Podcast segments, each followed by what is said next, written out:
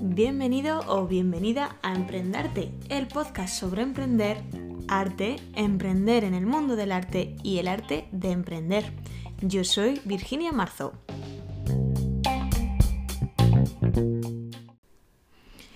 Ya tenemos enero dominado. Aún huele un poquito a Navidad, pero hay que reponerse rápido, porque el capitalismo y el consumismo nos anima vigorosamente a que nos olvidemos de los villancicos y empecemos a ver todo en color de rosa.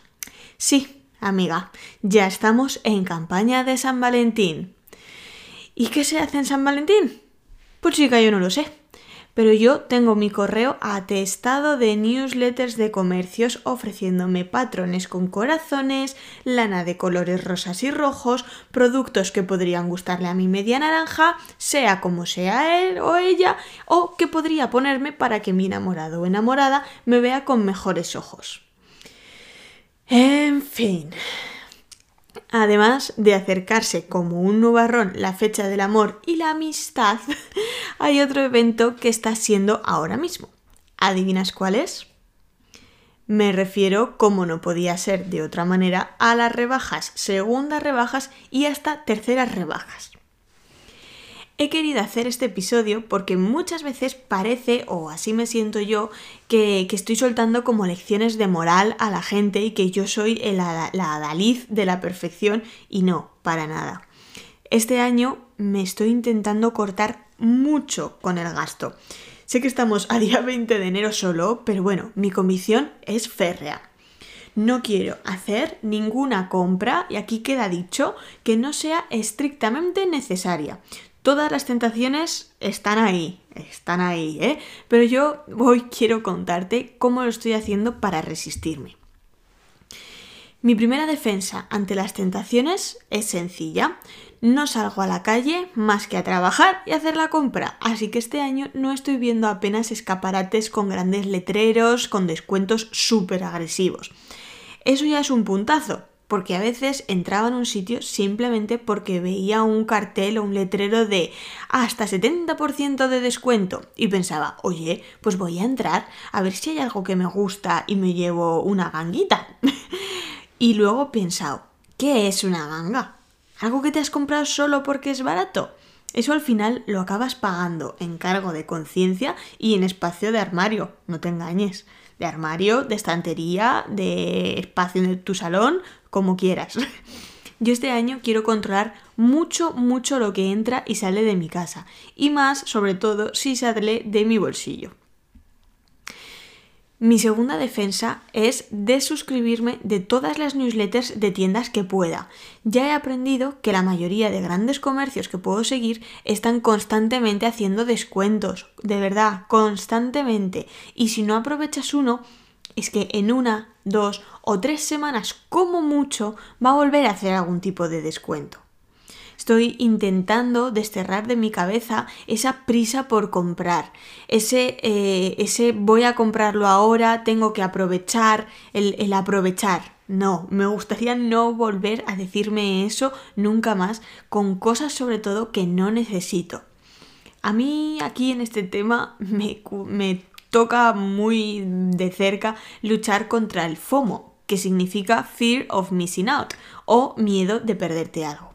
Normalmente este término se asocia más a redes sociales, pero pues yo me voy a tomar la licencia de aplicarlo en todos los contextos.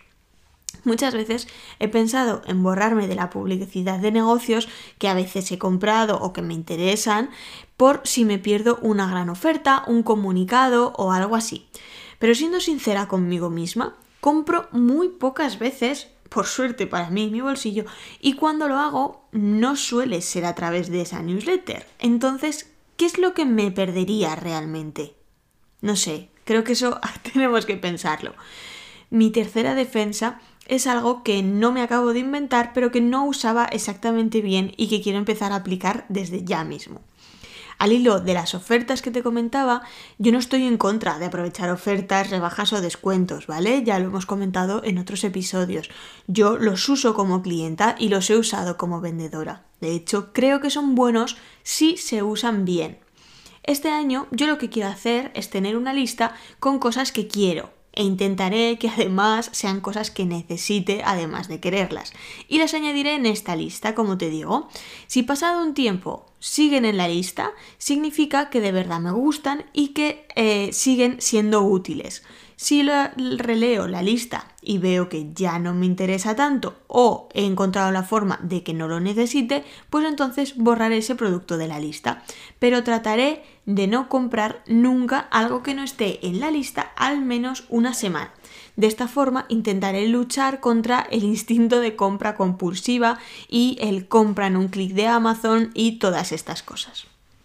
Además, al estar en la lista y no ser urgente, porque hay que ser sinceros, casi nada de lo que compro es urgente, puedo estar pendiente de que salgan ofertas o simplemente que baje su precio, porque a veces no es tanto cuestión de esperar una ganga como de esperar a que vuelva a su precio habitual.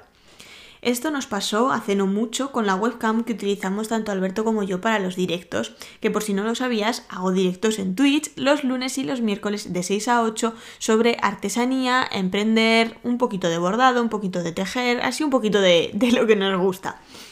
El tema es que con el confinamiento se encarecieron un montón, ya sabes que estábamos todos con el Skype, un boom también de gente haciendo directos y demás, y, la webcam se encareció una barbaridad, aparte de que no solía haber stock. Entonces nosotros pues nos esperamos a que volviera a su precio habitual para poder comprarla. Si se trata además de un objeto tecnológico que sea grande o que sea caro, además de esperar a que esté su precio habitual, no solemos esperar a los días sin IVA o estas cosas que a veces hay descuentos interesantes. A todo esto es a lo que me estoy refiriendo, a que hay que esperar, apuntarlo, estar atentos y hacer una compra consciente. Y de momento, con esto voy luchando contra la tentación del consumismo por el consumismo. No sé qué tal mira el resto del año. Iremos haciendo actualizaciones.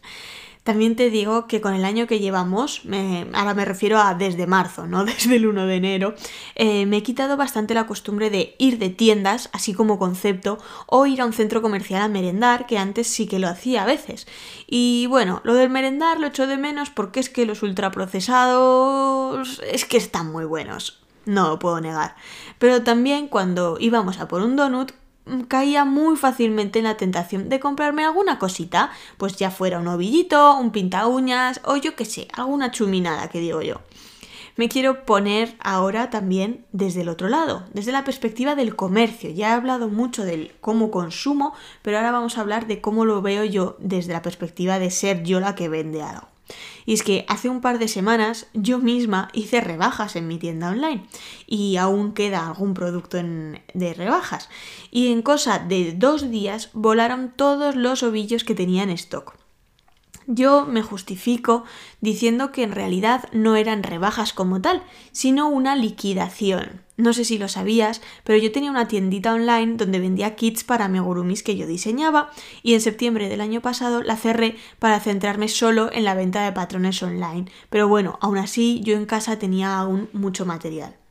Con el año nuevo hicimos limpieza y tiramos y pusimos a la venta muchas cosas que teníamos en casa rondando y al final de todas las cajas, pues me encontré, como no, con la caja de ovillos y de la tienda. Y decidí que ya era hora que también tenían que salir de nuestras vidas.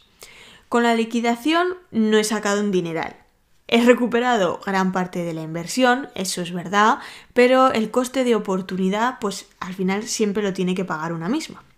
Pero bueno, que no quiero que tampoco que te lleves aquí ahora una impresión equivocada. Estoy súper contenta de haber cerrado esta etapa de mi vida y que ya no haya un recordatorio físico siempre presente en el taller recordándome que había aún un cabo suelto.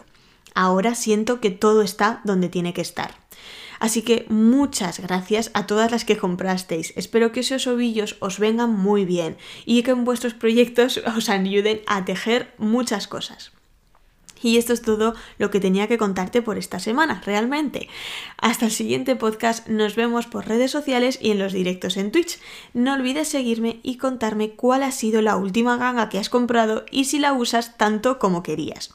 Recuerda que si te están gustando estos podcasts, me ayudas mucho cuando los compartes en tus redes sociales para que así llegue cada vez a más y más gente. Hasta la próxima.